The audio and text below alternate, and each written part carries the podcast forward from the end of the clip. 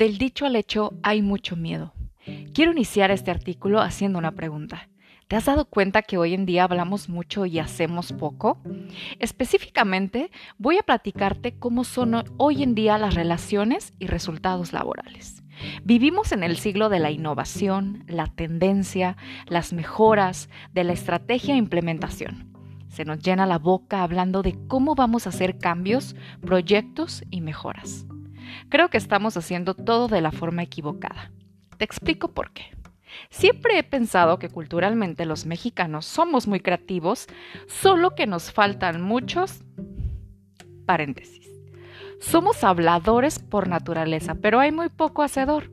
He escuchado ideas muy padres, pero se quedan ahí, en ideas. ¿Quieres saber por qué? Porque tenemos miedo. Somos egoístas y no sabemos trabajar en equipo porque se nos enseñó que el que no tranza no avanza, porque el líder es el que manda y no el que enseña poniendo el ejemplo, porque lo más fácil es lo mejor y las ideas no se comparten, se guardan, no vayan a robártelas.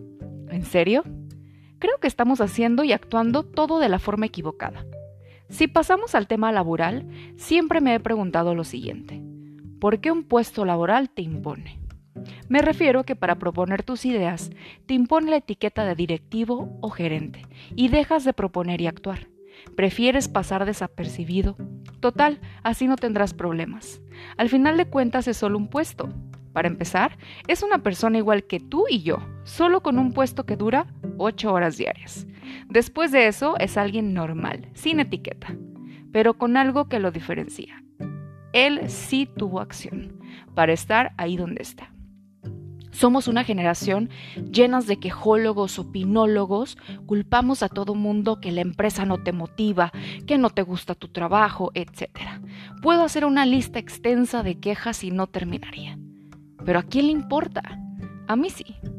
Quiero que mi generación sea competitiva, innovadora, no solo habladora, que se conforma con generar un estatus en redes sociales y se vende como un gran profesionista, que se prepara pero no aplica nada de lo aprendido, que tiene un currículum extenso de grados académicos, pero no se da cuenta que su actitud es su referencia más grande.